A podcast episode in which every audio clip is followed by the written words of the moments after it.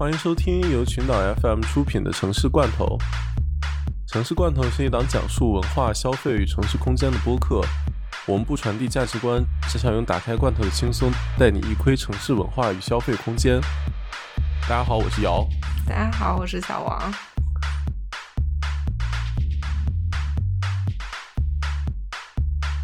啊，我们今天的嘉宾呢，是一位大家都非常熟悉和敬爱的城市设计学者王老师。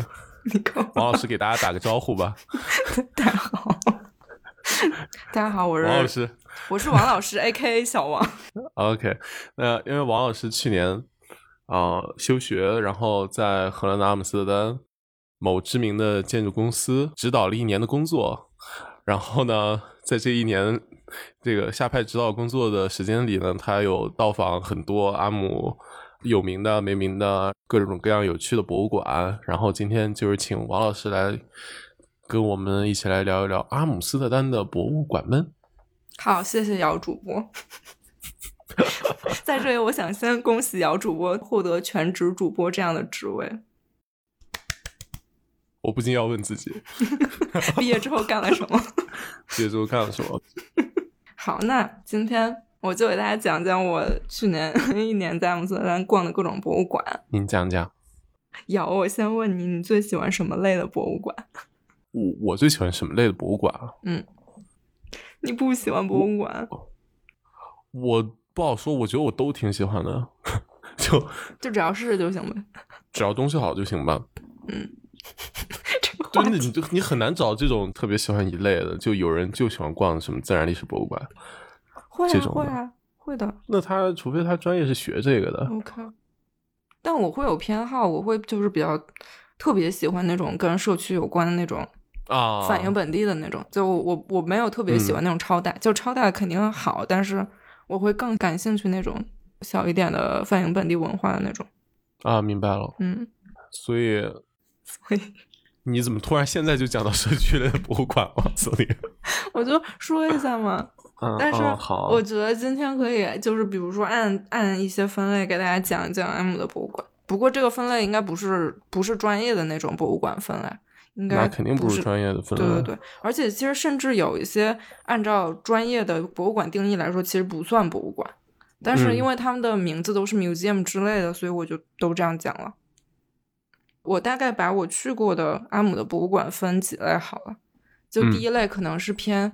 专业向一点的，就比如说专门的摄影的博物馆，或者专门的电影的博物馆之类的。然后第二类，我觉得可以分那种算传统的大美术馆类的那种博物馆，比如说国立啊、市立啊、梵高啊这种的。嗯哼。第三类可能是阿姆特有的，就是猎奇向的这种，比如说什么呃大麻的博物馆啊、性方面的博物馆这种。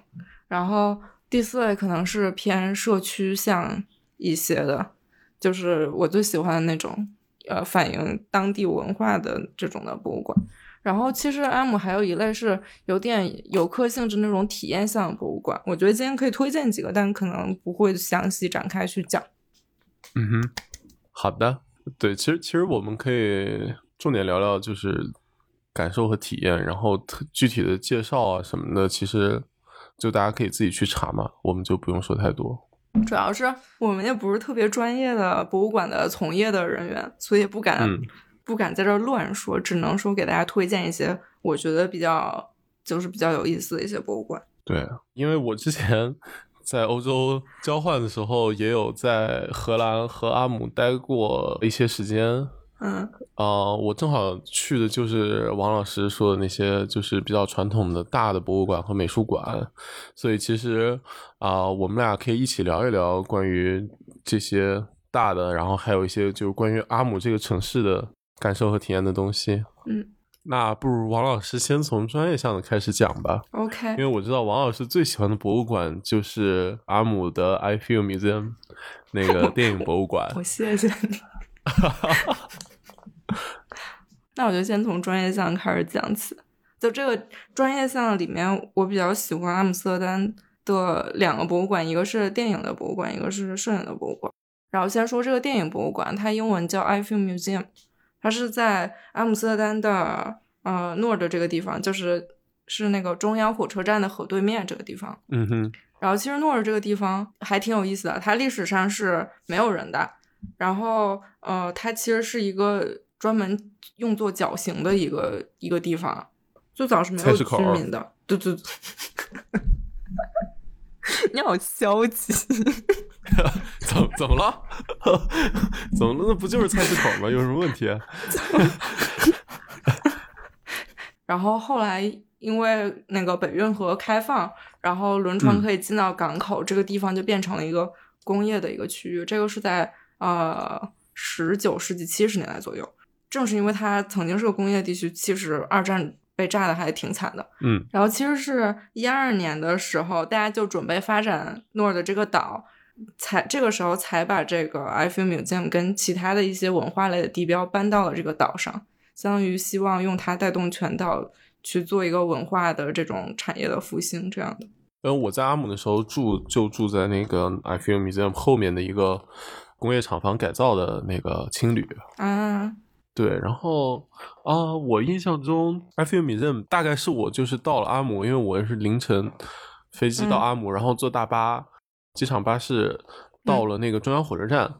然后再从中央火车站坐渡轮去诺尔的那嗯。边去 check in，、然后就那个 I Feel Museum 印象挺深的，差不多是我就是呃到阿姆第一个看到那种就就特别大那个现代建筑，嗯。对对对，啊、然后我记得 I Feel Museum 边上还有一个塔楼，对，有个超级高塔。对对对，那房子是干嘛用的？那个房子是里面有好多呃文化产业的办公的那办公室在那儿，然后它的顶楼是一个大秋千，好像是全欧洲最高还是某个地区最高的那个秋千，就在房顶上，其实还挺可怕。我陪朋友去过，然后怕自己被那个甩出去。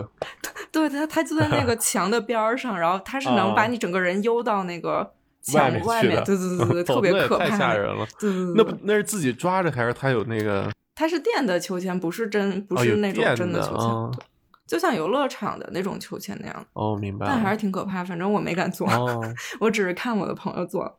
那个楼其实也也蛮推荐大家去的。那楼是哪年的？因为看那楼看着可不像一二年的。啊，我我真不知道，其实应该是差不多时间的。然后其实那个楼里，嗯、你如果买那个观光的一个票，它就可以上到上到楼顶去看，然后中嗯间有一层专门有讲整个 M 的发展的历史这种的，就其实还蛮蛮值得，是一个旅游的一个相当于一个景点吧。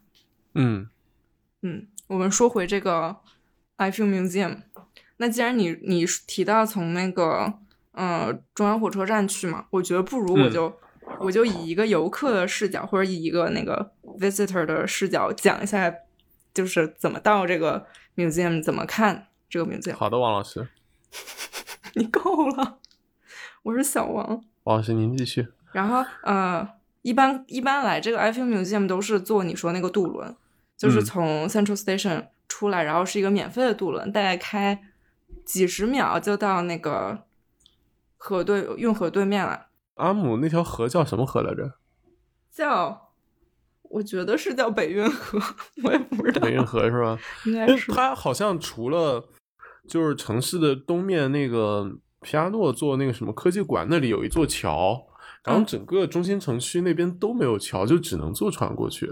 对对的。嗯其实之前就是到诺尔的只有船，后来这些年新做了诺尔的那边的地铁，然后会方便一点。嗯，但主要到这个 F Museum 还是坐船比较方便。对，然后这个时候就呃，我们就可以走到这个 museum 里，然后这时候呃，因为那个 F Museum 的台阶其实也也挺好玩，它不是一个嗯在平地上的入口，是嗯你要走到台阶上，然后进到它的大门，嗯，然后走进大门，首先正对着你的是售票处，特别的设计。这个时候你就要拿出荷兰博物馆卡，嗯，这样你就可以嗯免费获得一张门票。可以公测 VIP。对，这个荷兰博物馆卡就是为什么我我能在荷兰看这么多博物馆，嗯就相当于一张卡，呃，几乎荷兰的算公立还是什么性质的博物馆，你就都可以嗯看。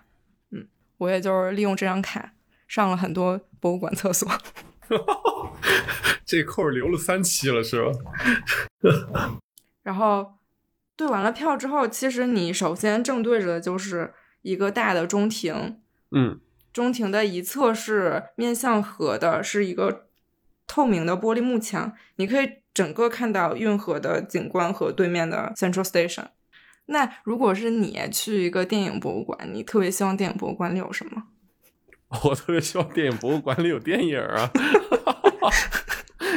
这不是废话吗？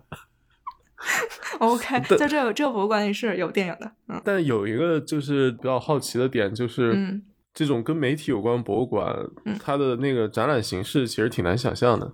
就我们平时去看现代艺术，或者是那种特别老的历史博物馆，都是就是陈列嘛，嗯就它是按类型也好，按时间也好，就都很容易想象。但是电影这个东西，就你很难想象它就是，比如几个不同的电影或者一个导演啊、几部电影会在同一个空间里面来展示。因为我们平时看展，就比如说各种各样的什么，包括嗯双年展啊，包括一些常设展，它那个多媒体都是啊、那个大展厅里面有一小黑屋，一个小屋子对，一小黑屋，然后你进去之后发现，就是大家要么坐地上，要么有两排小板凳，嗯，对，然后就坐在那儿安安静静地看，看不完 自己就溜了。就我很难想象，就你这电影博物馆，在我脑子里就特别像一那酒店，你知道吗？就一屋一屋一屋 对对对对对对，某种程度上也是。那我觉得可以说一下，这个电影博物馆其实有分几个模块儿，然后其中一个就是你说的电影了，它就是其中有四个还是五个四个电影院在里面、是一哦直在放电影的，还可以看院线片。呃，但它都是老片或者是哦小众的那种，就是没有上主流院线的这种，他，选的选片的品味都还挺不错的。那一定的。所以对还挺好的感觉。然后就是展厅，但它的这个展其实是不太一样，它每年有四个展，就是它会策划四个展，主题嗯是每年去重新策划的。然后我觉得我可以讲一下我看过的一个展，对，你就讲讲你看过的一个展。我去年有看了一个塔可夫斯基的展，嗯它其实像你说那个展厅也是我挺没有想到的一个形式。嗯，进了这个 Eiffel Museum 之后，你如果右转沿着台阶上去，它就是它的大的展厅，一年四次的这个展所在的展厅。那这个展进去之后，会发现全部都是暗的一个空间，一个全部都是暗的连通的大展厅。然后进嗯去，先是一面墙，上面写着塔可夫斯基的一些话，然后这面墙的背呃背后呢，就是他生活里的一些片段，有他给别的导演写的信啊，或者给家人写的信。嗯哎，里面还有黑泽明给他写的信，好像。然后还有他日常生活里拍的一些保留来的影片，就相当于嗯在这个展的第一部分，你可以先知道他在生活中是一个怎么样的人。嗯哼，过了这个展厅，往左边转，就是全部都是黑的一个大展厅，然后你可以看到很多并置的和一层一层的。这种展里这个书信啊什么的，你一般会看吗？我是想看的，但是他那个都是俄语的，我也看不懂。但我其实是会想看呀。你一般都不看吗？我一般我想看，我没法，就是那玩意儿没法读啊。可以读的。他这次是把那些信全都那样平着展在上面的，还有包括好多自己画的小稿什么的。就笔记什么，你看得清吗？他那个，哦，这样的。对啊，哦，我不知道耶，他写的都是俄语，我我不确定他的俄语写的是不是看得清的。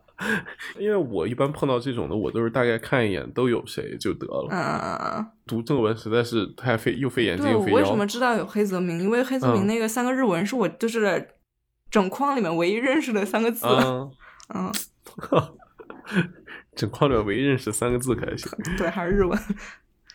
OK，反正过了嗯这个、过了这个空间呢，你就是对塔可夫斯基有一个对他的个人生活有一个了解。嗯，然后转到左边，其实就是很震撼的一幕，就是你可以看到很多并置的大银幕和层层叠叠的大银幕交叠在一起，去播放他的七部影片。然后，其实这是一个这次展览蛮特别的一个策展的方式了。它就是相当于把它的每部电影都解构了一下，每部电影会分成双屏或者三屏去这样展示，然后不同电影之哦间又堆叠在一起去展示。我突然有点嗯难想象，就是它是有几个几个屏幕，然后同时在播一个电影。对，然后同一个空间里面就有若干个这种排列，若干然后层这样排列的屏幕，哦，对的这听着太好所以就。非常震撼的一个场景。然后整个空间又是全黑的，你相当于完全投入在那些屏幕展示的故事里，但是你又很迷失在这些故事，因为它的嗯叙事方式不是一个真正的电影的叙事方式。嗯，对，它那些三屏和双屏是电影中不同的片段来同时在展示，就是他是真的把电影拆分成一个对，拆分成不同片段，然后可以适合展览这种形式的一个表达方式了。对的。而且塔可夫斯基他自己电影的一个特色就是诗意的蒙太奇嘛，就相当于用这种策展方式展现了这种电影的特色。嗯然后在每一个嗯、呃双屏或者三屏围出的小空间里，它相当于展示的是一个电影嘛，它同时就是会有电影相关的一些呃脚本和一些画的分镜啊，或者当时的胶片之类的，嗯，所以相当于对每个电影都有一个，其实嗯。一方面是他策展人自己对电影的理解，另一方面有电影本身带的一些资料。哎但这里就是我突然想了一个点，嗯。他这种拆解方式其实是非常适合就塔可夫斯基这种的嘛。对，但实际上你就是如果就比如说黑泽明吧，嗯。他那种有些其实故事性还挺强的，嗯，就他这样子拆解，他肯定就不能这么展了嘛，因为这个对对对，所以这个设计是特地为了为为了塔可塔可夫斯基基做的对，所以我也觉得他们这个博物馆很厉害的，就一年四个展嘛，每次都会特地去做很很大动作的改动，去嗯为了这个展览整个的效果。因为我感觉塔可夫斯基那个是一个就是很大动作，因为那些屏幕都是不是一直在那儿的。哦，而且是能想象到一个就是特别好的表现这种电影的方式。其实从这个展厅出来，它的那个整个流线设计也蛮有意思。嗯因为我们到这展厅的时候是上了上了一层嘛，嗯从这展厅出来，它就会直接把你逼到这个中庭的上层，相当于你必须要路过中庭，然后从中庭的大台阶这个角度去看一眼河对面的景色，这样子。所以这个流线其实也蛮好玩的。中庭这里会有会有吃的喝的，然后有一些比如让你画画的那种互动的小东西嗯之类的。，workshop 什么的。对对对，还还蛮有意思的。然后你从中庭这个大台阶下去，转过身就会到了我最喜欢的博物馆的厕所。好的，然后这个厕所也挺可爱，在厕所门口是储物柜，每个嗯储物柜都是有一个呃明星的海报这样子的。嗯然后厕所的那个设计也蛮有意思的，就那个门把手啊，还有水嗯龙头啊什么，都是 Eiffel Museum 那个建筑的形状，哦，就感觉细节做的还都蛮好的。那我们这期节目的名字可以叫做博物馆厕所。阿姆斯特丹博物馆厕所大赏。对，就是这这里面这个能算数一数二的厕所，我觉得。真的吗？对对对，整个设计都挺干净的。空间会很大吗？就是你有没有去过那种博物馆？它那厕所因为事先规划的原因，然后留了巨大的空间，然后搞得上厕所倍儿有仪式感那种地方，你有没有遇到过？为什么突然跑题？我没有遇到过，我不知道说什么。我就我就突然插一句，非常想知道这就是正常的打小的厕所。啊！哎，不行，我这里特别想跑个题，就是嗯说到厕所，我在巴塞尔的时候去那个 Vitra 的园区，然后赫尔佐格德梅隆他们新设计的那个红房子，那家具博物馆，嗯。它那厕所又特有意思，它就是嗯在负一层的地方搞的那个 locker 和卫生间，嗯。然后因为层高留的特别大，嗯，然后空间也特别大，然后导致我进去上厕所，神圣的厕所。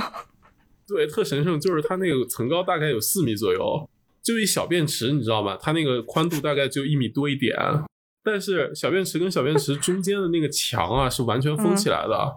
然后相当于小便池那个每一个小便池的隔间是一个一米多乘一个三四米的一个一个长度的空间，真酷就，特别深，有一种你在那里打电话的感觉。对特别深，就是一个特别狭长，然后特别高的一个空间，就是你从走廊突然进去，然后要走到最尽头才能在那里小便，然后你知道，然后墙都还是弧形的，就你就觉得特神圣，一个神圣厕所万神庙那种感觉，特好玩。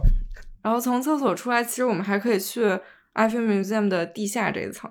那你刚刚说，呃，电影博物馆里除了电影，你还想看什么？你觉得还应该有什么？这你把我问住了，它还能有什么呢？王老师，不是，你就不能想象一下吗？就是各种拍电影用的物料啊。就是除了把电影作品作为艺术品来表现，它可能作为一个专业项的博物馆，还会记录就是电影技术的发展，然后一些就是七七八八的什么胶片呀、什么数字的呀这些的。你说的很对，就是地下一层就是这些东西，其实还蛮好玩。它有电影的放映机，然后还有好多呃奇奇怪怪的胶片，比如说特别大的胶片、特别小的胶片。然后黑白的胶片、彩色的胶片、人工变成彩色的胶片，这种的都还挺特别的。看起来，就它会打破你对胶片的那种单一的认知。其实各种各样非常好玩的，最小可能就像你指甲盖那么小那种小胶片，你都无法想象胶片是那样的。哦。然后还有。嗯，很多器械。嗯，我们说我们逛到性博物馆的哪儿了？很多器械是不？就是当时的摄影机啊，放映器材那种，嗯，放映电影的那个机器，早期的那种，你可以自己去转，还挺沉的。然后你就边转，那边就边放出来东西了。一般都是一个朋友。转另一个朋友看，因为你自己就边转你都没劲儿看，就是很沉很沉的一个东西。嗯，然后除了这个，它还有一个屋子。我跟我朋友进去，我朋友就是倒吸一口气那种惊叹，是什么呢？就是整个三百六十度一直在放映各种电影，然后它有几个可以交互的机器，每个机器就是给历史的电影评的一个关键词，然后就是不同主题的电影。各种电影的历史，然后你可以去操作那个摇杆，然后去前进、后退或者换换电影这种。它是一个混剪吗？还是？嗯，不是，是相当于，比如一个关键词叫科技，这是我编的，我不知道有什么关键词。然后里面就有各种科幻类的，评价最高或者最就是里程碑式的电影，你可以去选着看。但啊，对，不是全部，但它也不是混剪，就是你去选，然后它会给你一个比较精彩的镜头这样的，然后会有一些简介之类的。然后你操纵那个摇杆可以变快变慢，就是挺好玩的这样一个东西。哦。然后你不去动它的时候，它就会一帧一帧的那样呈现一个横着的一个大横屏，这样的一帧一帧。在一个三百六十度的一个墙上面是。对，就是整个你一进那屋子黑乎乎，然后墙上全是在放各种电影这样一个场景。哦，听起来还挺震撼的。对，除了这些呢，还有就是可能小孩比较爱玩的那种。呃，绿幕，你站在绿幕前面，然后你可以自己演一部电影，或者是一个小亭子，然后你可以拍几张定妆照那样的东西。但是你你要注意，就不能那不就是影楼吗？不能随便拍，就是他会把你展示在外面，然后就 过了好久，你还会看到自己就是在外面就是张张牙舞爪的那样，就大家都能看见那样的。下个月朋友来旅游了，说哎，这不小王吗？非常尴尬。然后我最喜欢是有好多。黄色的小椅子，呃，就是一个特别完整的椅子，你可以整个人窝在那儿，大概有三个人那么大一个空间吧。你可以戴上耳机之后，里面有超级多电影、短片，还有就是长的正经的那种电影都有，包括还有一些益智问答，可能小孩儿愿意答的那种，就非常丰富。然后我和我朋友就开始说，呃，没事闲着说。看看问答吧，然后我们就答答答，答完之后说，哎，看看短片儿吧，反正就整个气氛都很欢乐。然后我们就挑中一个特别短的短片，六分钟，结果是讲那个父亲与女儿的亲情的那种，就开始还特别欢乐，然后后来。大家就是 都都沉默了，然后我自己就其实就是已经掉眼泪，我就觉得太感人了，我也不敢抬头，然后我就觉得整个空气 特别尴尬，我也不知道我那两个朋友就是是不是也哭了之类的，反正我们三个就放下耳机，默默的就站了起来，谁也没看 谁，然后就说：“哎，咱们去楼上看看吧。”就默默就上了楼了。嗯，但我觉得这个这个黄椅子其实特别适合，比如两个人约会或者是。朋友什么出去玩，一坐坐一天，就是不停的看电影，特别棒。我还是没想象出来你那黄椅子是一什么样，它是一个就是有包围感的一个东西吗？嗯，你小时候有见过那种路边就是什么三三 D 影院那个？小时候路边有三 D 影院？你没有，就是路边有一个三 D 影院还会震的那种，然后你进去就是一个像小小车一样的，然后你进去之后。啊！我小时候可喜欢那个，你没坐，你没做过吗？五块钱。北京人太 fancy 了，天呐。啊，反正就是一个很有包围感的一个东西。是不是有点像那种街机厅那种开赛车那种游戏机啊？对对对对对对对，就是那样一个东西。啊，明白了，但是座位是软的，很舒哦服的。嗯，听起来蛮好玩的，那确实可以坐一天啊。对，完全可以坐一天。而且感觉还不是那种你看过了就看过了那种博物馆，因为它是电影，所以你如果有博物馆卡的话，它甚至可以变成一个你日常的一个对目的地这样子。对，而且它它关的很晚嘛，它好像十点。我特别喜欢周五下了班儿，周五十点关，然后去那儿就是看点电影。就这个博物馆商店也还蛮好玩儿。其实我去博物馆特别喜欢逛博物馆商店，就是周边啊什么都不太一样嘛。这个博物馆的商店就还蛮好玩儿，都是电影相关的嘛，有海报啊、书什么的。然后它最特别的是有一个钥匙链儿，然后是用真实的电影的胶片剪出来的，就是一个塑料块儿，然后里面封着一一小条电影的胶片做成的钥匙链儿，这个好厉害，听起来，还挺好看，对，挺特别的，看起来。嗯哼，嗯，这个就是电影博物馆。这听起来我还挺后悔当时没有去一下这电影博物馆。哎呦，我我想想，因为其实当时我就在欧洲旅游的时候，其实是想看一些，其实就是圣地巡礼形态比较重，然后嗯嗯像 I Feel Museum 这种的，就是我知道，但是我就是没有分时间。现在想想有些后悔。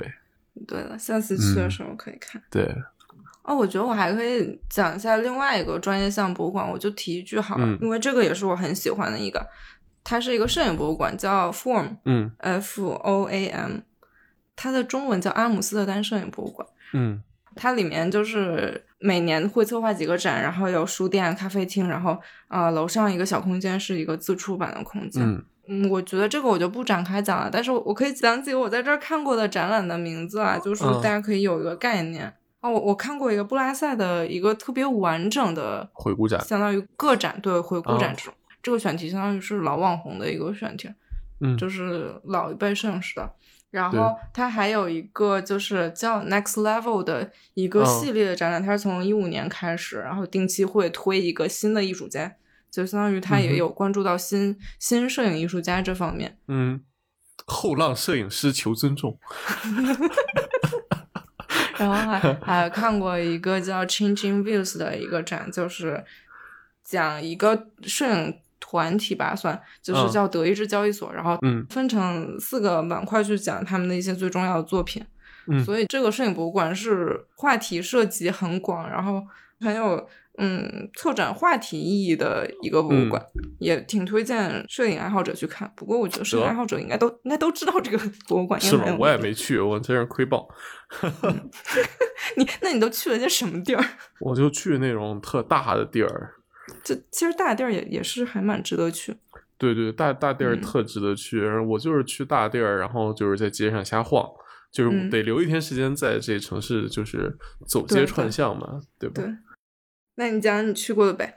那其实我可以说说，就是比较大的几个就游客项的博物嗯馆，啊，这不叫游客项，就传统对对对，类别的传传统的大的博物馆，嗯，对我我觉得可以先讲讲阿姆斯特丹市立博物馆，就其实最大的就最有名的三个大家知道的就是市立，然后梵高和国立他们正好嗯。就是都在那个博物馆广场从西到东这么三个。那我们就先讲市立，就市立其实本身自己建筑就很好玩，它就大家俗称大浴缸嘛。嗯，对，对，就是一个特别粗暴的建筑形象和那个 老房子并置在一起。它其实整个建筑形体和它的节点就是，就是从大到小都透着粗暴。对我我第一次看的时候就特别疑惑，就不知道这是一个什么时候的建筑这也是一二年的。啊。OK，它那个大的粗暴点，就我特别想讲一个，嗯嗯就是在其他这种形体的房子里面不太常见的，嗯，就是它上面那个是一个特 fancy 的大大浴盆嘛，一个白色的。对，白的，嗯但就是让我就觉得特别搞笑的是，它那个大浴盆跟它那个周围那一圈四方的那个玻璃幕墙的关系。嗯就它其实嗯玻璃幕墙上面那个边缘是不齐的，就是你就想象一个方盒子，然后把一个大浴盆直接咔放进去。摁在上面，然后它那个就是边缘就是被裁成什么样儿，它就是什么样儿，你知道吧？就让我觉得实在太流氓了。所以他是懒还是他是就是 有一些考虑。他我觉得就是想让那那盆儿够干净吧，就其他地方就不做表现了。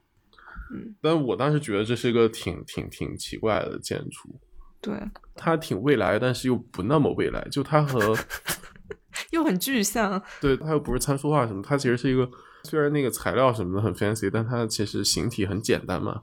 对。对，但是就是我为了这次那个录音备课的时候，就 看特别好玩儿。对对对，嗯。就他那个，其实我看我找到他们那个事务所的那个建筑剖面啊，嗯。就是其实它那个浴缸和它上面那个梯形的那个天窗啊，在剖面上面和它边上之前的那个老馆的建筑，因为它那个老馆的屋顶也是各种梯形、三角形，然后大大小小的排列一个序列过来，然后新馆嗯这边多出来一个大浴盆的这个部分，然后下面是一个开放空间，就我感觉在这个、嗯这个方向上面还是能看到它的连续性的。嗯，而且那个开放空间还做的还蛮好的，就，是整个很通透，而且其实挺吸引人的。对，这个开放空间可能和那个 FU Museum 有点像，它都是把一层的部分就是完全开放给了公众，对对，然后它是用一个就是像隧道一样的大的电梯，把那个地下的展厅和那个二层、三层的展厅直接通在一起的，就是把嗯。流线从那个 ground floor 避开了。对对对，对他为了表现那个一层的，就是和外界的联系，他特别的在那个靠马路那边的那个餐厅的那个桌椅嗯。布置，就是故意让那个桌子和椅子是是穿透了那个玻璃幕墙来布置的，就是他是转了一个向，就你肯定有印象，他那个室外的桌椅都是四十五度的嘛，都是跟那个建筑比是一个四十五度角排列的。嗯，就是它它这排桌子排排排排排，嗯，然后卡到这个玻璃了，然后里面其实嗯跟这个是对齐延续的，然后排排排，然后又卡到玻璃了，然后出门，然后又是这样子的，就他是想表达他这个空间就是这样子，给你穿行的对对嗯对对对。然后说回到馆藏，它其实就是，嗯，好像是在二十世纪末吧，它就是确定市立博物馆是只收那个当代和现代的呃对对艺术品，然后就是之前更早的就全部交给了国立和其他的美术馆来收。对对对，嗯但其实它不光是有那个荷兰的现当代艺术的东西，它基本上全世界都有。对，楼下的那个馆藏特别丰富啊，还有好多呃康定斯基什么的那些。我记得它有一整墙的康定斯基的东西。对对对对，就其实馆藏没什么特别多要说的，它它其实就是一个荷兰版的 MoMA 吧，我我就说的简单粗暴一点。但比较特别的是，就是它有那个很细致的关于荷兰平面设计的一些东西，还挺好玩。我印象最深就有些那个展厅，它有一大嗯柜子，嗯，大柜子，然后它里面就是拉开之后跟那个报纸架一样的，就挂了一幅一幅的海报那样子的。嗯嗯然后还有那种大抽屉，就是平拉开是一张海报。这种展览方式有一个好的点，就是它跟挂在那个墙上不太一样，它有点像你说那个塔可斯斯基那个，就是他把一个电影拆成三个屏，然后给你一起放。嗯他就是嗯把同一个呃时期的或者同一个艺术家的作品就是这样子给你堆叠在一起。就你嗯除了可以看单单幅的那个东西，然后你还可以就是它有一个 context 在里面。嗯这样子看跟你那个就是一幅一幅的看，会注意到一些，就是你看单幅的时候不太容易注意到它一些就是连续性的东西，嗯就还蛮好玩的。就是对你认识这个人，然后就回溯他创作的想法是一个就特别有帮助的东西。这种展览的形式在其他地方不太多见，因为这种东西一般都是那个感觉是那种就是博物馆的 fellowship 什么的才能做的东西。嗯对对对，嗯。哦，我我推荐一首歌吧。这里插首歌是吧？对，我觉得王老师给我们带来一首他在阿姆听了现场的好听的音乐。真恶心。对，就因为我在阿姆看了看一些现场，然后我觉得这期讲阿姆呢，刚好就可以把我在阿姆看过现场的歌在这儿放。嗯，第一首放放 Smashing Pumpkins 吧，因为我先看嗯他们的现场，放 Smashing Pumpkins 的《一九七九》。好的，其实这首歌还蛮蛮有典故，就我我大学组乐队玩的时候排练第一首歌就是、嗯 cover 的第一首歌就是这首。王老师的青春回忆。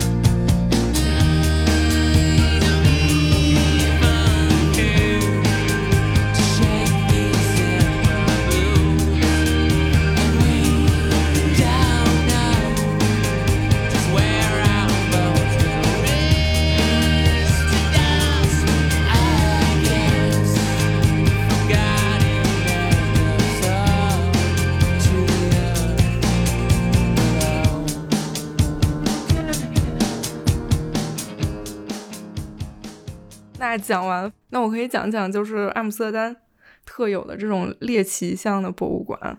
反正就阿姆斯特丹猎奇向的博物馆还蛮多的嘛，因为它的法律就是很多东西是合法的嘛。那有一个叫 Red Light Secrets，就是性工作者的博物馆。它是性工作者博物馆是吧？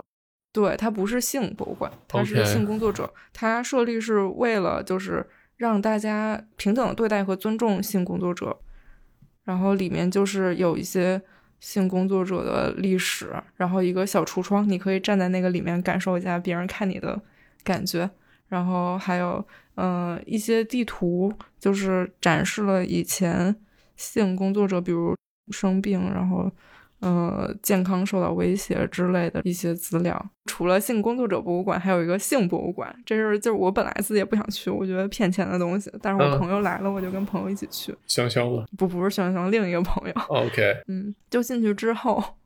就是一些奇奇怪怪的打扮的人偶，嗯，做一些奇奇怪怪的事情。然后这个是一层，我觉得这个可以归到专业博物馆，感觉你在污名化这个事情，啊 特专我反对。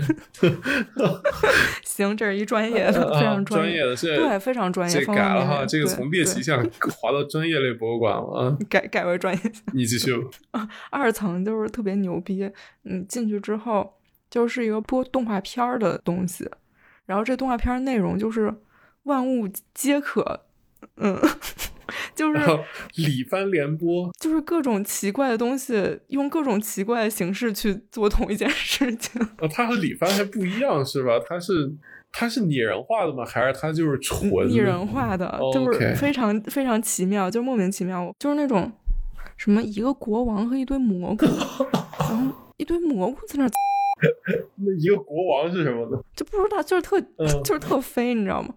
然后一堆蘑菇扛着一个大炮，然后那个大炮在那 房子，然后然后房子上面有个钟，钟里伸出来一个鸟，然后那个鸟又什么东西，反正就是 来 去，你知道吗？谁跟谁都特别奇怪，反正就特别飞。我我好想看啊！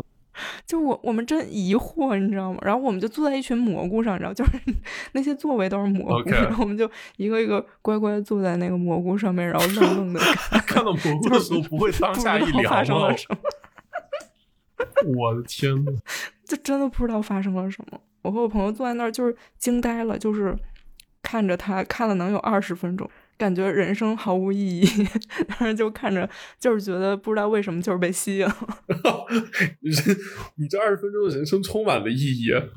就是万物皆可，就是非常非常伟大感觉。对啊，对啊，嗯，然后楼上就是一些嗯奇怪的器械，OK，嗯专业工具，专嗯专业工具，反正就各种呗，就是这个相关的。哦，还有一层是各种描述画面的雕塑。那跟一层那些人偶有什么区别？一层那些人偶，那可是就是真人大小的奇奇怪怪的人，做着奇奇怪怪的事儿。雕塑呢？雕塑是啊小的，就是艺术品，艺术品不能、哦不能说是雕塑，对艺术品，artwork 就很很厉害的艺术品。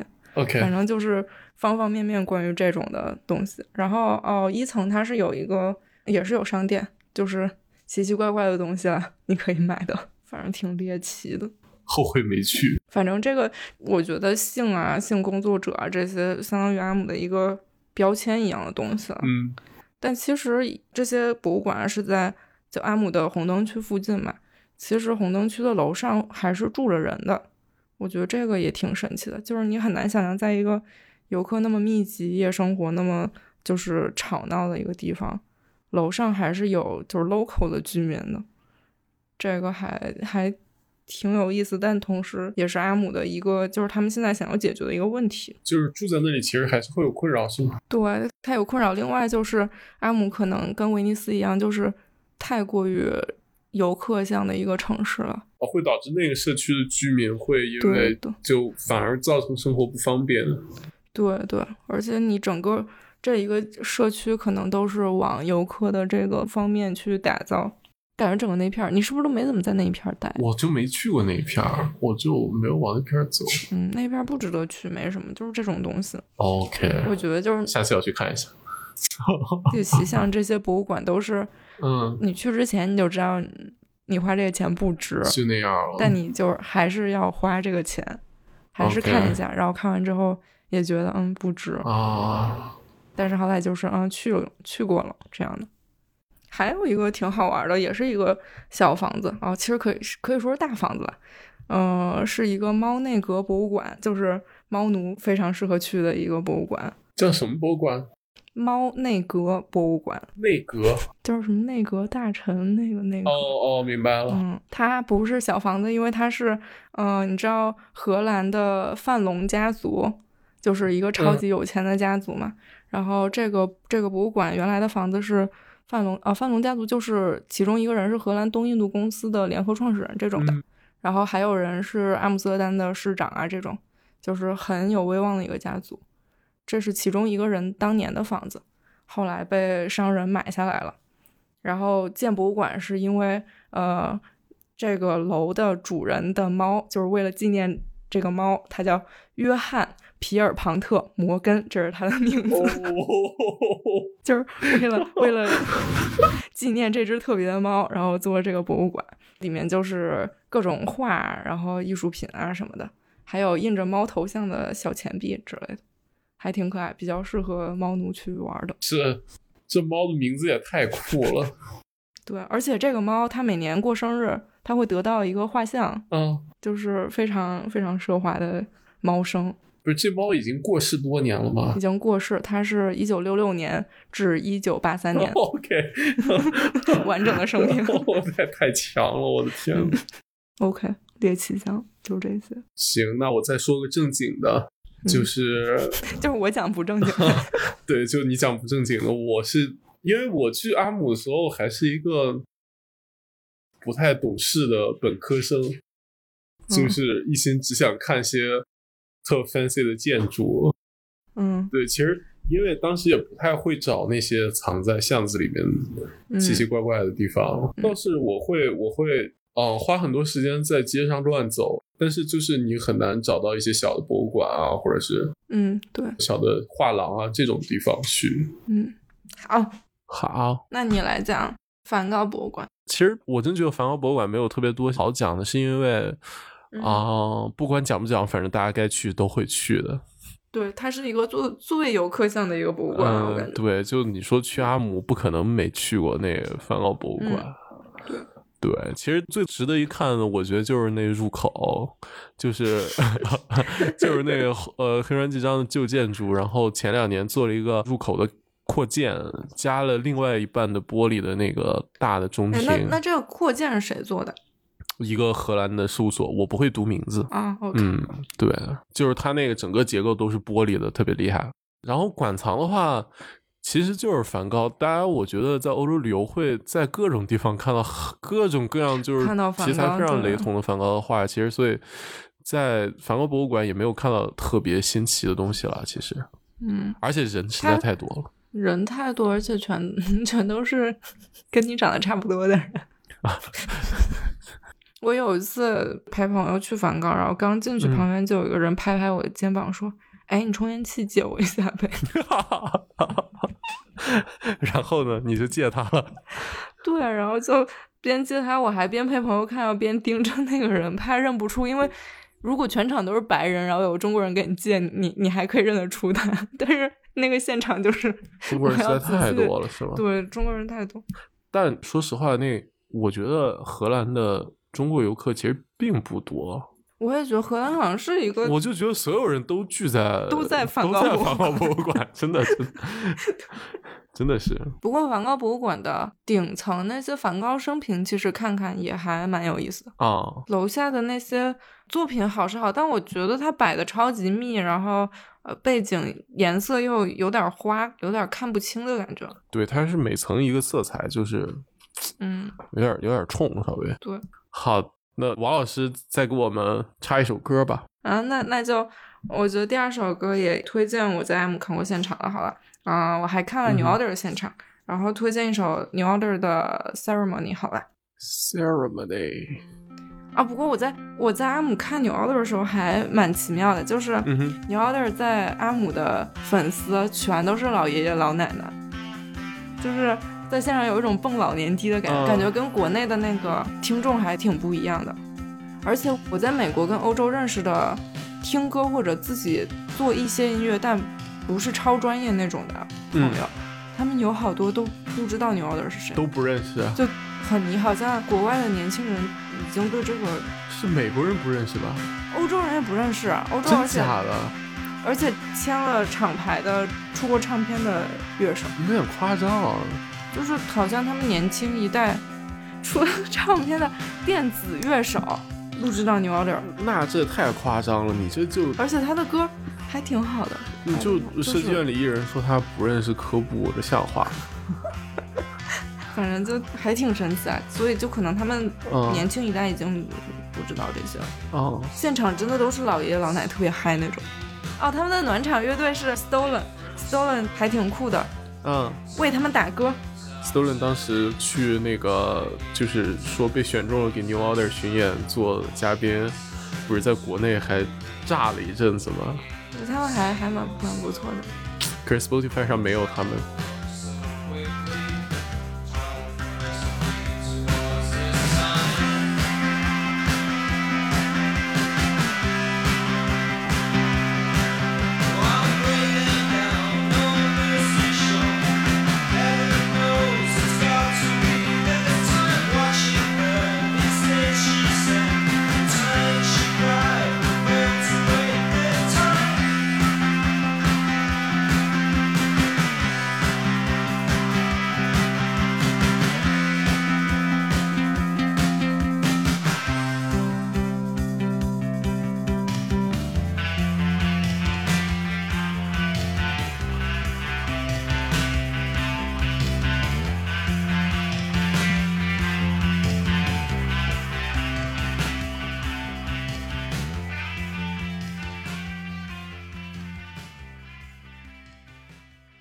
我我讲一个社区向的博物馆吧。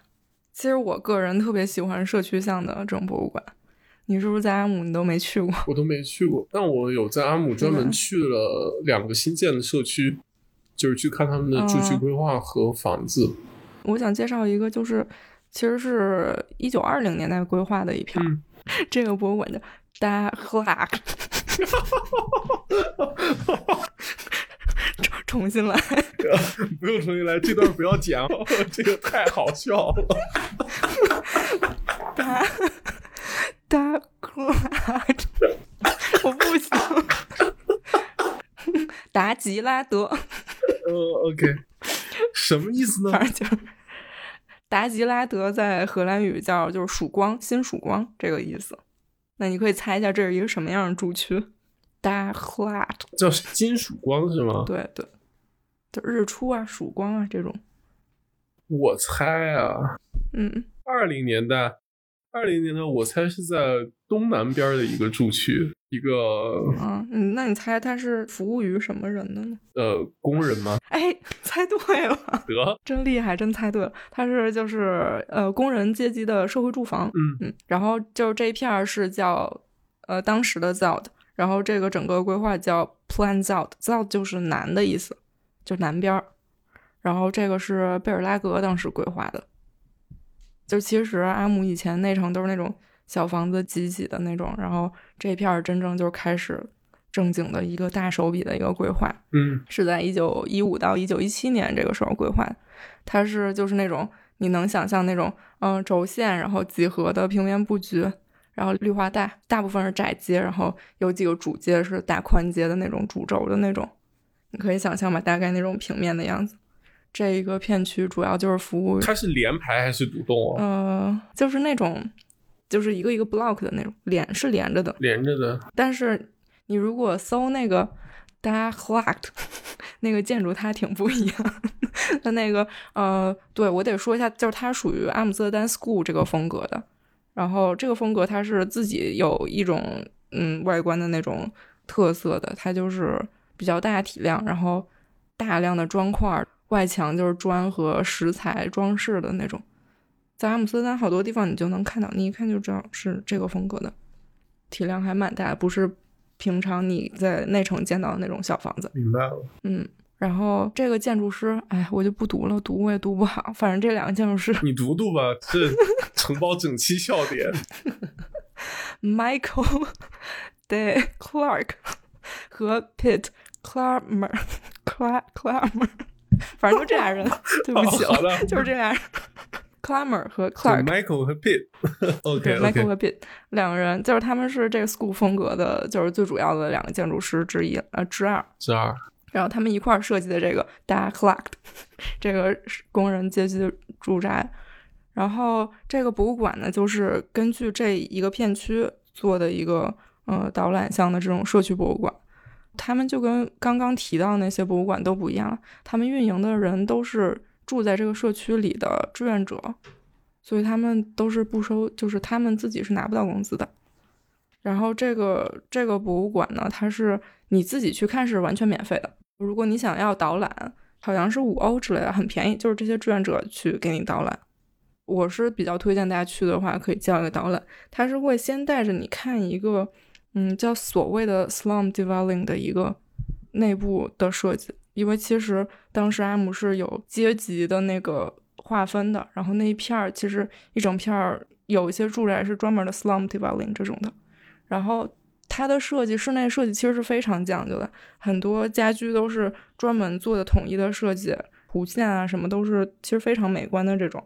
然后室内也是为了节省空间之类，也会做一些弧线之类的，就还挺挺精致的。然后看完这个室内，他会带你去整个的这个片区去转一圈，建筑是非常好看的。你想是一九二零年代，它的那些外观全部都做的是有那个有 curve 的那种，嗯，完全是拿砖手堆出来的那种非常平滑的曲线，很漂亮的。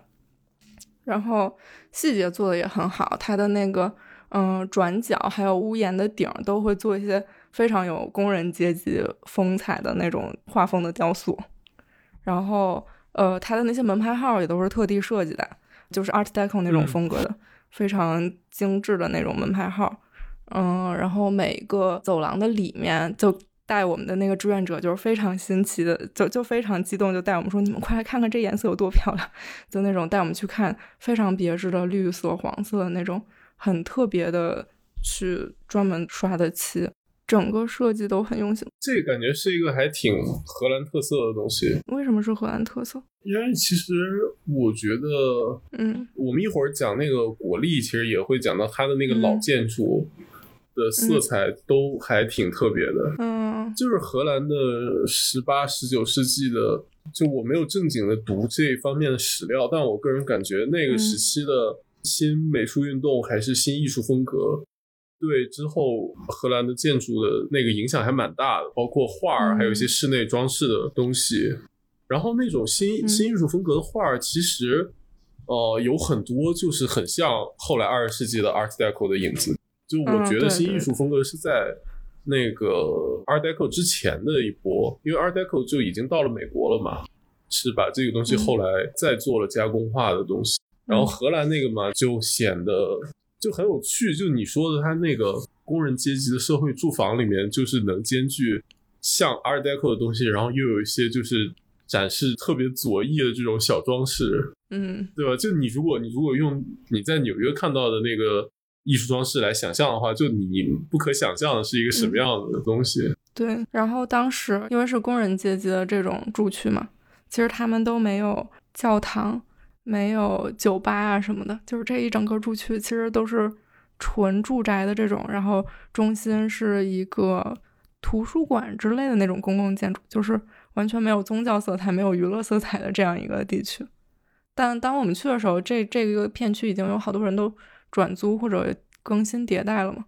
我们就遇到一群小年轻在那个阳台上，就是大声弹琴唱歌，特别欢乐那种，非常娱乐性质的那种。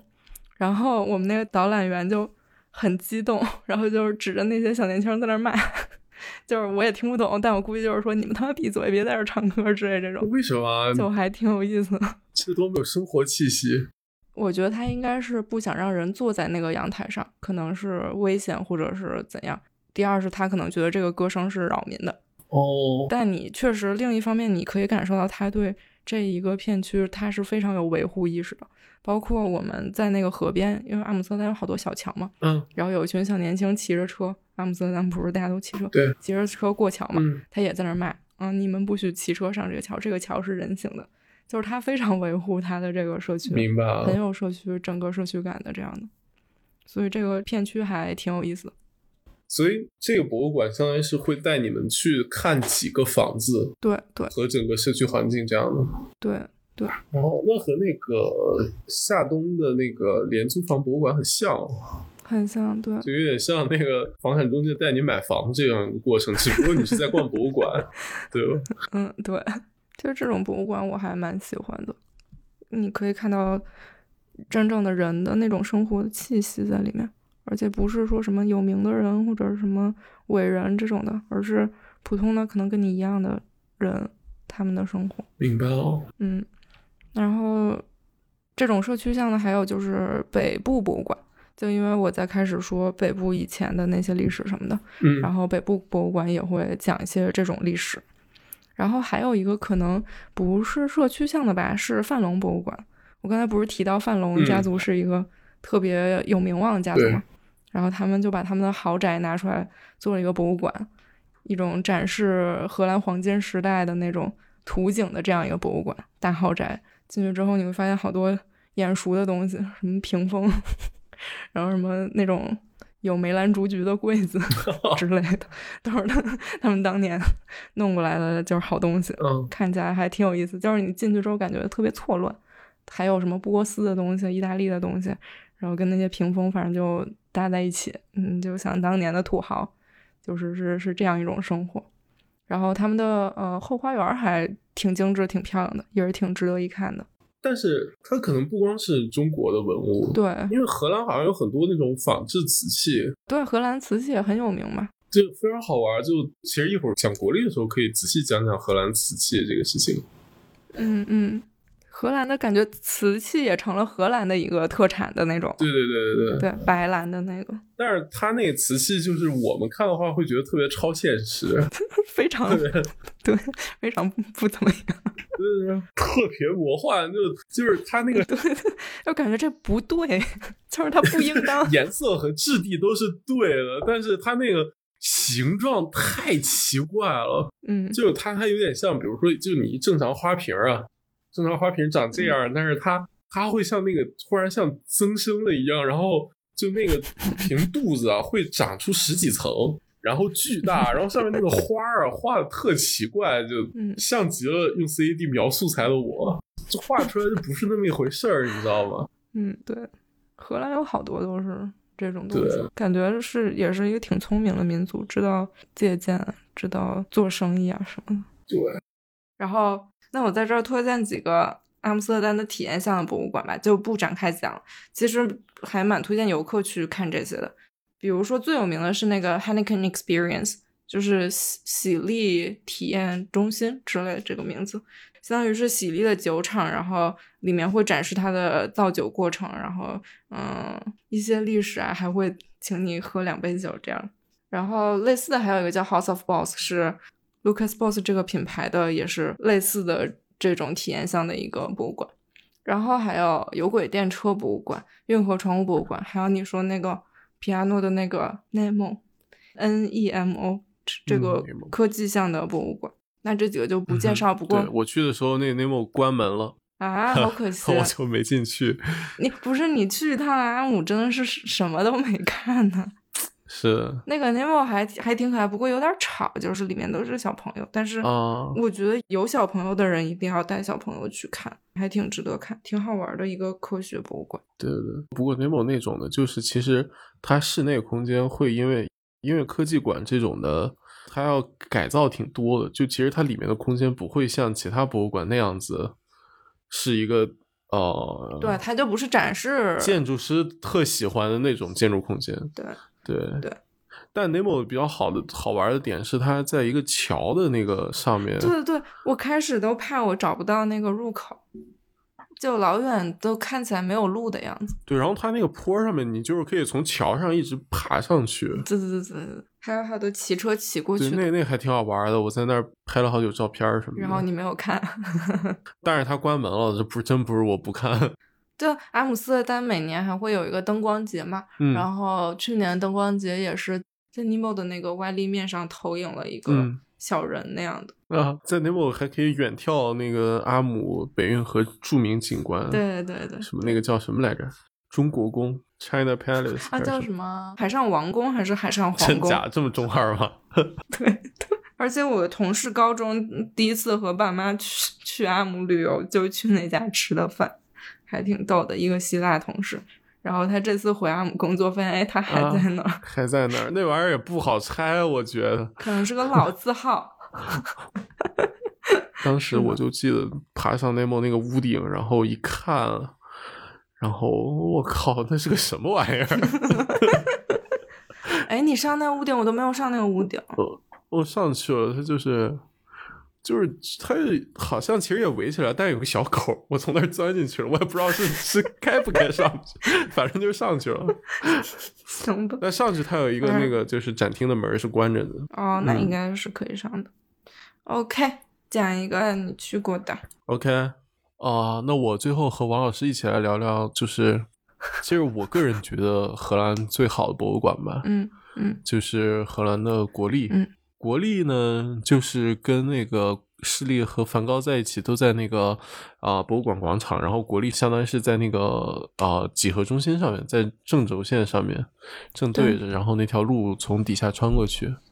它整个建筑嗯其实不像那种就是、呃 Prado 和那个大都会是是那种就 typical 那种博物馆，嗯，就大台阶上去，然后有一个柱廊，然后门厅那样的。他是长得更像一个特别亲民，感觉。呃，对对对，一个特别低矮的嗯入口，然后进去发现是条马路，都是骑自行车的，然后蹲在街角那个弹吉他的。我觉得也也挺迷，就是它那个位置啊，那个轴线就感觉超级要突出它，然后给你搞一个 就是又不是很宏大的一个建筑，还挺神奇的。对，它就是轴线要超级要突出它，结果你发现轴线穿过的地方是一特小的 一个隧道一样的东西进去，就特莫名其妙。对就我一直找不到一个特别恰当的那个形容词来说它，直到就我看到有人说这玩意儿。第一次去以为是个火车站，然后我就觉得特形象，啊就它真的很像一个火车站。包括你就是从它中间那个进去之后，你看它底下那个大厅，就是其实和那种就是欧洲那种火车站大厅的形象也特别像。候车厅，哎，真的真的，对对对，对，甚至它那个一二年的改造，就是有一些通高和那个入口的地方嘛，它为了对应嗯老建筑那个序列，它有做几个那种方形的门洞一样的东西。就中间啥也没有，它就是几个那样子门洞，你看着远看跟那个就是检票口似的，就是什么 track one，然后这边走那种的，嗯，嗯就特像。然后它整整个那个中庭的空间也特别精彩，就是一个很通透对，的一个很通透，然后有几个半层的空间，然后把那个呃咖啡厅啊、餐厅，然后啊、呃礼品商店什么的组织在一起，嗯就你一眼全都能看到。对对对，对。之前看，然后我才发现那个呃荷兰国立的餐厅是米其林一星啊，荷兰国立有餐厅，有在哪儿 就是那个。啊？那个大厅楼上的那个，对对对对对，那看起来很很低调但但是一星啊，就有点厉害。啊，好吧，不过当时我反正也消费不起。我还以为是个 随对对对，随便，看起来就像一个喝水的地方，嗯对对啊对，我都没想到但，但规格其实嗯特别高。神奇。嗯你有什么特别喜欢的展品吗？啊，特别喜欢展品就是，嗯，当然就是什么呃杨斯丁啦，然后呃伦勃朗啦，维米尔啊，这是就是最有名的嘛。嗯它还有其实还是保留了一点点那个现代和当代的东西，但是就没有势力的那么丰富了。就不展开说，它它主要还是保留了一些就是，呃，荷兰当地就荷兰本土的现代艺术家的东西在里面。有一个特别好玩要讲的是，就是荷兰的瓷器其实是，啊、就是戴尔夫特的啊蓝瓷器是很有名嘛，就蓝瓷，嗯。呃，然后有两件印象特别深刻，就是它除了仿制那种中国的官窑的东西以外，就有两个特别厉害的叫，他们叫郁金香瓶的一个东西，它就是一个啊，郁金香瓶是不是那种看着特别密孔的那种容器啊，对对对对啊？那个，我我想起我就浑身难受。对，令令人印象深刻。我给大家讲一讲，就它其实底座是一个方形的，是一个四角的，然后一个方形的瓶儿。这一段特别正常，然后甚至画的也都是那种中国的花鸟鱼虫，在上面呢就逐渐变得不对了。它上面是有有非常多层，然后也是那种四角。它上面其实是整个上半部分是一个像宝塔状的一个东西，然后每层都是四个角，然后每个角上面呢是一个圆形的孔，翘起来像一个鱼的嘴巴一样。然后每一层就是翘四个角，然后上面呢就是逐渐收缩，一直一直上去，然后到最顶端呢是一个。小的陶瓷基座，然后上面立着是一个那种陶瓷的一个欧式的半身像，为什么？好随机。就是从这儿，对，从胸这儿，然后咔拉开，然后上面是一个小脑袋，然后它那个口是干嘛用？口就是插花，它就是一层上面可以插四个花嘛。那个口我每次看到都特别难受。对，然后它就是最后变成一个大花篮的样子，然后就我也不理解。哎呀，想想就难受。那那个真的是我就是在整个它博物馆里面看到的最鬼畜的东西了。嗯，它那种就只是一个鱼嘴一样的圆形口的，是还好的。嗯，最恐怖的是它那个每一层那个角是一个像狮身人面像一个艺人儿，你知道吗？然后嘴 too much，真的 too much，嘴张的巨大。然后就嘴张成一个圆形，然后还翘出来，然后往里面插花，然后然后每个角两个人 中间呢还会再画一个那种像那个就罗马许愿池那样一样的一个人脸。你你说这一切都发生在一件物品的身上吗？对对对对对，就是真是特别恐怖，而且足有半人多高，你知道吗？那个东西，就可能就是早期克苏鲁艺术吧，就神奇。去年我印象特别深刻，在国立看的一个展是那个伦勃朗的那个特展，嗯，因为去年刚好是伦勃朗逝世的三百五十周年嘛，然后他们有策划一系列的展览和活动什么的，然后那个特展叫 All the Rembrandts，里面有有展出伦勃朗的，可以说很很全的一系列作品啊。嗯，他是只有在夜巡那个厅吗？没有，他是为了这个展览专门做了一套流线，所以、哦所以其实我不知道平时那些是在哪个厅。那那所以叶巡是被移到那儿，还是叶巡放在原来的那个地方？夜巡还还维持在原来的地方，但其他的，因的为插播一句，就是夜夜巡那个厅是就是它里面最隆重的一个厅嘛，他们叫对对对叫荣耀大厅，是不是？哦，我不记得了。它好像是叫荣耀大厅什么的，就是在最核心的位置有一个教堂一样的空间，然后里面放的全都是对，上面那个装饰的那个顶儿上面还写着伦勃朗，就感觉真超荣耀。对对对，特别厉害。十九世纪盖的时候就专门为当时就定了是要放这些最厉害的东西在这个厅里面。我当时去看的时候，也是夜巡那幅画前面就是人山人海，而且是一层一层的人都在那个前面。然后我离很远去看的时候，就有一种时光交叠的感觉。我还拍了一张图片，最远处是嗯、呃夜巡那幅大画，然后离他很近一群盯着他看的参观的人，然后嗯稍微远一些有在奔跑打闹的小孩儿，然后呃离我再近一些有一些保安什么，就感觉真的是现实的场景跟画里的场景重叠成了一个新的哦一个空间那种感觉。而且好像光光源都特类似，都是那种顶侧光。对，然后聚焦到一个地方，对对对，还挺神奇的。那厅特别牛逼，就它它就是黄金时期的那些最有名的嗯画都在那个厅里面。就是你在走到夜巡之前，每一个那个小拐角里面都藏着巨牛逼的画。其实这个展整个体验都特别好。首先是这个展的讲解和册子做的特别好，然后整个流线也做的特别好。我讲一下它的那个布展的思路。它其实最开始的第一幅画就是二十二岁的时候伦勃朗那幅自画像，就你嗯可以看到他就是还初出茅庐，但是意气风发的那种状态。他虽然刚开始的那个技巧还没有那么好，嗯但他已经知道对光的运用。他那幅画不就是呃半个侧脸是有光，然后剩下的嗯脸在阴影中。嗯然后他对他那个卷毛的那个画的那个笔触也是，就开始能看出他的那种大师的影子。然后在这第一部分就从这个开始，嗯一个初出茅庐但非常有天赋、非常就是有伟大前程的一个年轻人。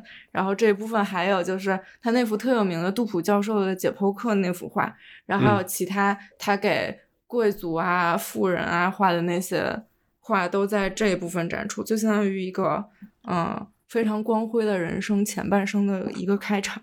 嗯这一部分除了能看出他的那个绘画的技巧之外，其实也能看出当时就是达官贵人都找他作画嘛，他的那种被认可的程度，包括他去刻画那些富人的时候，比如他们的服服饰的那种装饰啊、蕾丝啊那种，嗯啊、珍珠啊、宝石什么，其实都能反映荷兰黄金时代那种特别富足的状态。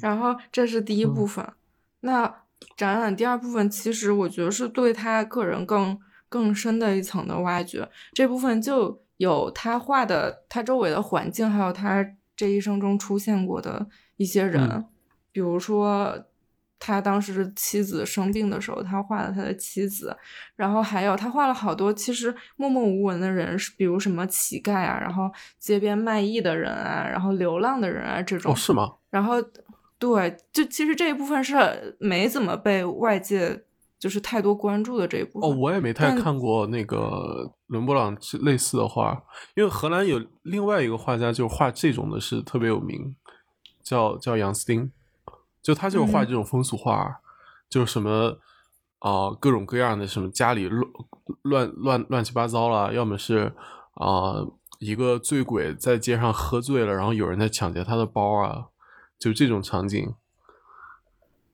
对他其实也哦画了好多，然后我记得很清楚当时的那个耳耳耳机的讲解，就是说他很擅长去挖掘平凡的生活里面不平凡的一些闪光点之类。其实我觉得这这这一个部分还是他挺可贵的一面，但是其嗯实没有怎么被表现出来的。对，然后这个展的最后一个部分，其实就是他他当时啊、呃夜巡出事儿了之后，他就是身份就是降到很低，然后妻子也去世，然后他开始画一系列宗教画就是宗对宗教画，然后呃还有一些呃风景画之类的。然后我我记得，其实印象最深是整个这个展览是以伦勃朗就是一生最后的一幅自画像结尾的。他结尾的那幅就是作为使徒的保罗那幅画像。就你其实如果回溯他整个展览，从他最开始的那一幅二十二岁意气风发的画像，然后经过经过这一生各种事件，然后到了老年，其实他当时妻子也死了，然后儿子也死了，其实陪在他身边的啊情人也死了，陪在他身边只有他的一个私生女而已，而且就是他好像晚年的经济状况也特别差，非常差就把钱花对光了。就是对大起大落的这种人生，然后最后以这样这样一幅自画像去结尾。对，当时看看到这儿，真的还还挺感动的。而他还是年少成名，结果后来晚景有点有点凄凉，对，而且他是相当于他在世的时候就已就非已经是常有名。非常对对对对，而且他风光，他当时的老婆又有钱，风光的时候他自己又是狂买各种东西去做收藏，就是风头无两那种。是的，消费主义先驱。别这样，反正真的是感觉他这一辈子真的是大起大落这样的。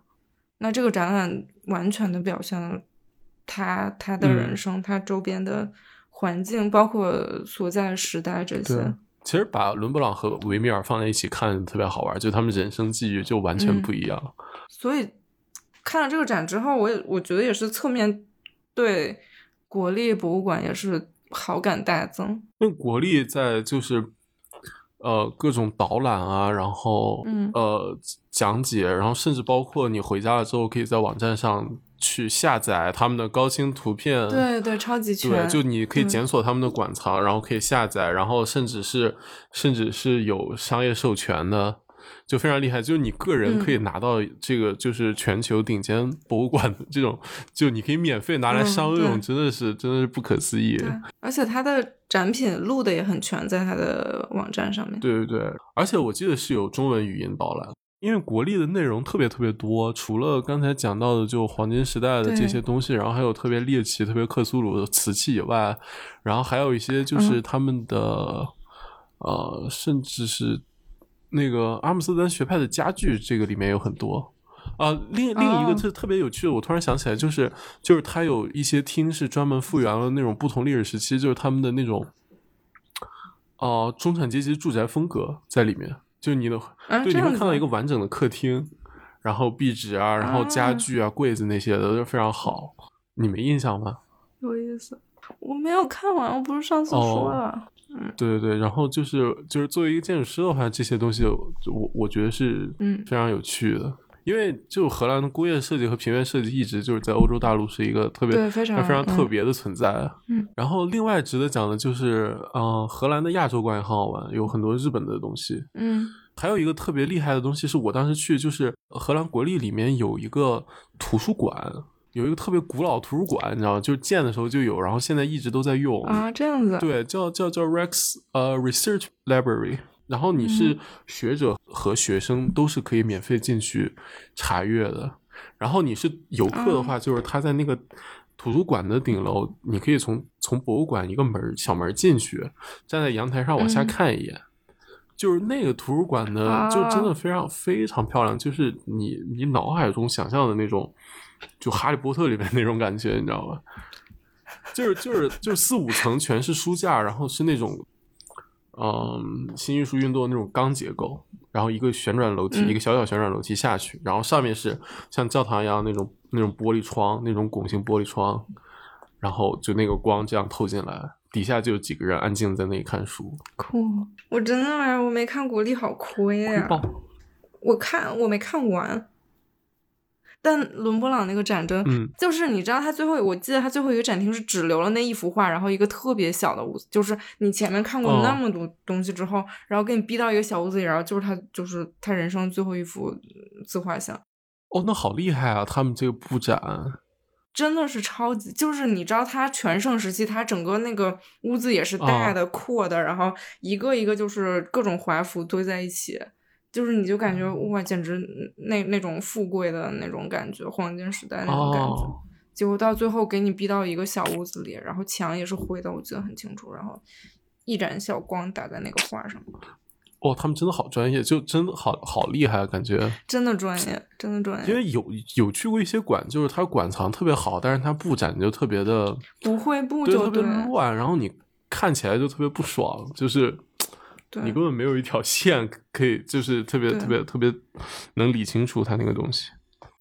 我其实我觉得荷兰的各种博物馆都是相当专业的。嗯我觉得荷荷兰博物馆一个特点是它的那个网上的维护啊，然后 branding 这种做的特别好。就你看它的它的游客卡，然后有个 I Amsterdam 那个卡，嗯然后包括博物馆卡，这种是人群一个方向。然后另外就是所有的讲解啊，包括荷兰不是有那种就是濒死的人可以申请去，就是再看一眼伦勃朗，再看一眼什么那个真的吗？那个服务。哇，啊，你不知道吗？我不知道就是据说去年就收到更多的这种临终关怀的哦要求，因为去年刚好伦勃朗带着，然后就要求看伦勃朗的临终关怀的案例就超级多，激增。去年那好棒啊！对的，就真的有好多就是推着轮椅，然后把他推到那个花前，然后让他再看一眼。哇对。然后另外一方面，网站也都做的特别好，包括国立的网站特别全嘛。然后我我最早讲到啊，i iFilm 嗯 Museum 那个上面，就是每个展都会做很详细的 archive 这些，啊，包括那个 form 也是，就很专业的一套都有。哦，然后策展都是也都是特别好。哎，你你有没有就是特别遗憾的没没看的博物馆？你给我讲的都挺遗憾的，就听你说完，听你说完那社区，我就觉得得特遗憾。社区那个真的很值得，而且我觉得社社区那个一般游客真的不不会去看，不会知道。哦，而且我我查那个房子，特我真的觉得有别有意思点太后悔了，没有看到。特真的很好玩，而且特别有意思的是，我跟我嗯朋友去嘛，我朋友也是建筑师对，我们当天去只有四个人，嗯。然后另外两个人，一个是建筑师，一个是家居设计师，所以我估计那个博物馆应该只有、我恐有这种。怕也是的，就有点像你去那个，就是去那个去去那个巴塞尔那个 Vitra 那个，也是。我当时报的嗯。导览，就就全都是建筑师。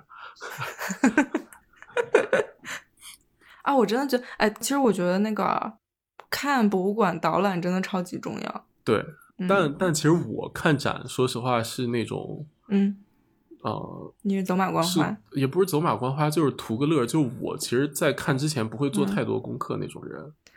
啊、我是会分，如果这个就是我非常感兴趣，我会提前做很多功课。就就我如果看完觉得特好的话，我可能会看完之嗯后再做功课。就因为我我一直觉得，我觉得，嗯，现代艺术、嗯当代艺术 OK，但是如果是比如伦勃朗之类的，对，我觉得一定要有导览，不然会呃背景会不清楚。啊，对对对对对，它其实背景本身倒不是关于作品的，是一个就是呃时代背景，对对对对，就历史历史知识需要那个。对，但我有听，就有些人是觉得他们嗯看现代和当代艺术，反而觉得要做很多功课，就是要了解他的那个，啊因为你会啊，也有道理，因为你不知道他在哪个背景下去做这个举动，做这个。但我是那种，我始终觉得，就不管建筑也好，嗯那个艺术作品也好，要给你就就是他不言自明个人的反馈。那那部分嗯是很重要的嘛。就如果你需要靠 description 来让我感动，那就没太大意思了，对吧？嗯我看现代当代有点这种。就就我可能不能讲出个所以然然来，但我会觉得啊，这个好，这个哎，这个好，对对嗯，对。其实我觉得，我觉得阿姆的那个除跑跑，阿姆除去博物馆嗯空间，还有好多，嗯、在城市里的那些东西也是挺好玩的。阿姆的城市空间也非常就是好玩。我我刚才前面说的每年的灯光节，嗯其实蛮有意思的。对，然后另外还有阿姆，我见过我在很多街区见过同一种画风的一个涂鸦，然后我后来有查是当地个叫 Laser 三点一四的一个涂鸦艺术家。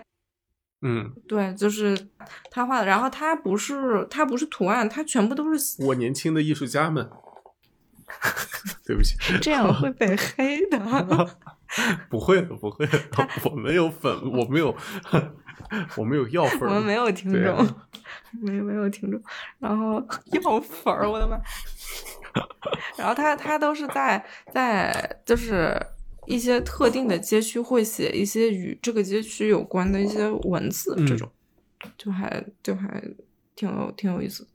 哦，我不是问你有什么后悔哪个没去的吗？哦就都后悔了。其实其实我也我我蛮后悔没去安妮之家的。哦，对，其实安妮之家我当时去的时候并不知道，我是后来才知道这个景点。啊，而且我后来才知道，就是呃，其实其实荷兰犹太人是是人口比重很大的嘛，特别是阿姆斯特丹，嗯啊，我不知道，我不知道他还有专门的犹太教的，啊啊，他有犹太社区，对，有专门的犹太教的教堂，然后还有那个一个特别古老的那个犹太人的图书馆，就都保存下来了。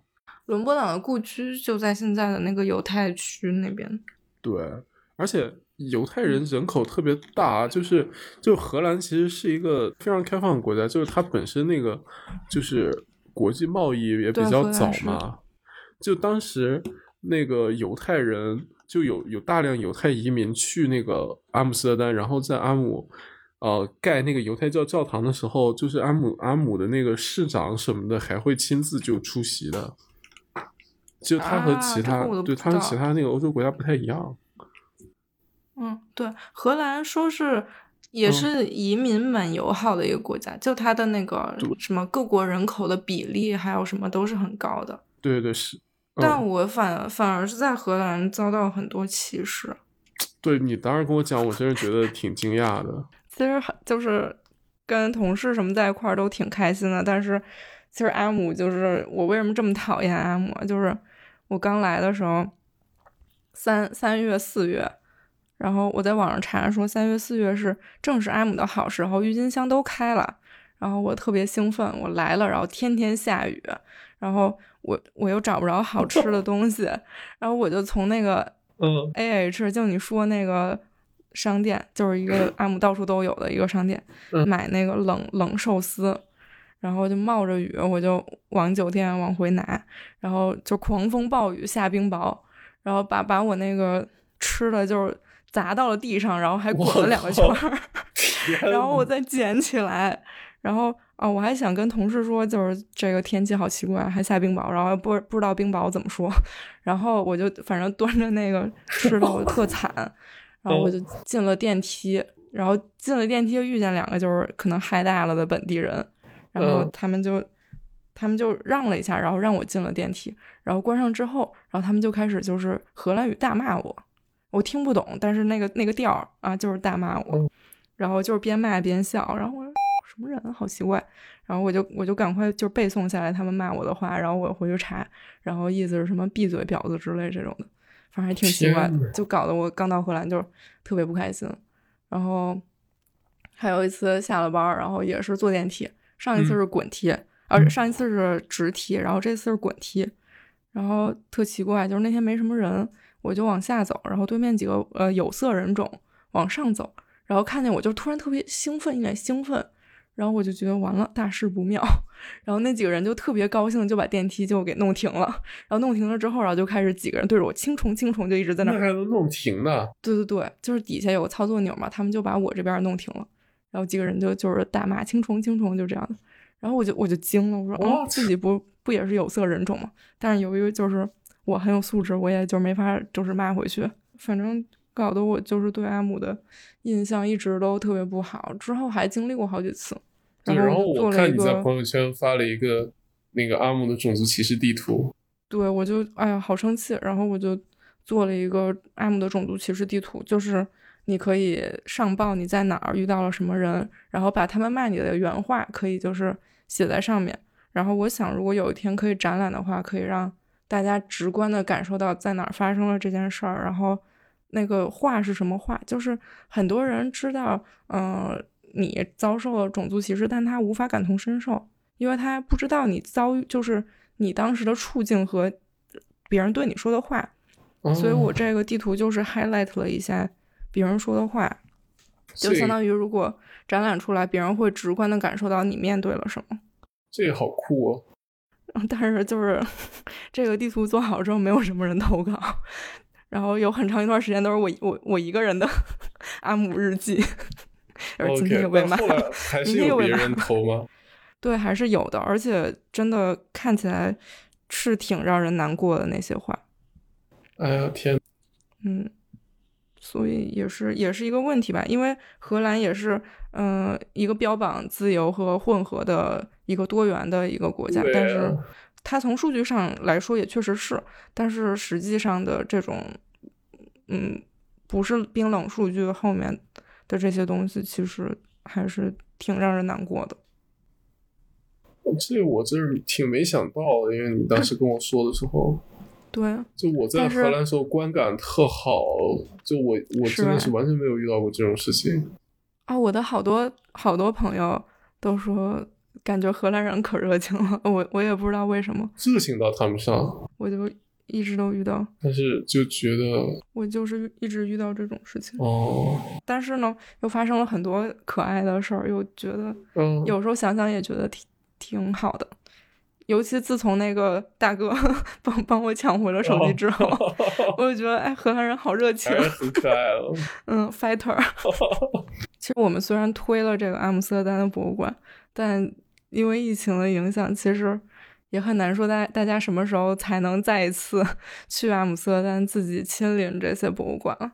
但其实今天提到这些博物馆，应该现在大部分都开了网上的线上的展览，其实大家也可以自己在家线上去看这些展品。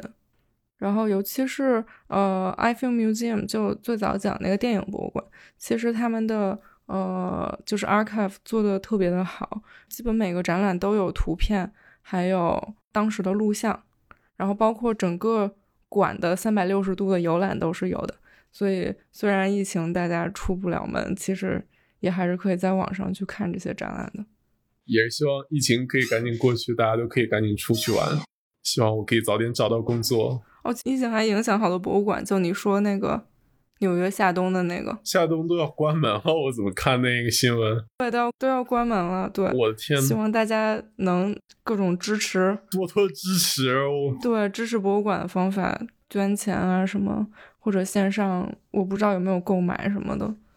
真的，这种尤其是像夏冬那个这种独立的社区向的博物馆，真的是挺难生存的。非常不容易，如果倒的话，真是太可惜了。对对，希望博物馆都不会倒。好的，那我们今天就聊到这儿吧。希望嗯所有的博物馆都和我们一样活得好好的。嗯，大家待在家里可以多多关注和订阅我们的节目，关注我们的微信公众号。还有其他需要关注的，我们下期再见，拜拜，拜拜，拜拜，拜拜，拜拜，拜拜。拜拜。